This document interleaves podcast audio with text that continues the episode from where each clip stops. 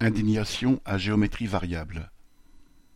Beaucoup d'habitants des quartiers populaires ont exprimé tout à la fois leur compréhension face à la révolte des jeunes et leur incompréhension, voire leur colère, devant les dégradations.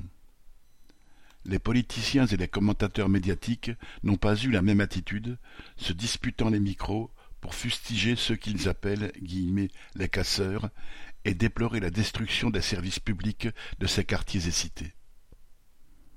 Comment ne pas être écœuré par ce grand ballet des hypocrites? Qui a détruit ces services publics bien avant les événements récents? Qui a transformé des cités entières en déserts médicaux, en des zones qui ne sont quasiment pas desservies par les transports en commun? Qui a supprimé les petits bureaux de poste? Qui a fermé les maternités de proximité, obligeant les femmes à faire des kilomètres pour accoucher? Qui ferme des classes dans les écoles pour faire des économies d'enseignants? Qui n'investit pas dans les équipements sportifs? Qui ne construit pas les piscines nécessaires pour permettre à tous les enfants d'apprendre à nager?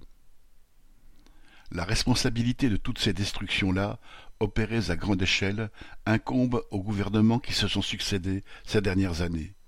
Et cette politique de saccage de tous les services utiles à la population a été froidement planifiée et organisée pour financer les milliards distribués en cadeaux aux grandes entreprises par les mêmes responsables politiques qui jouent aujourd'hui la comédie de l'indignation.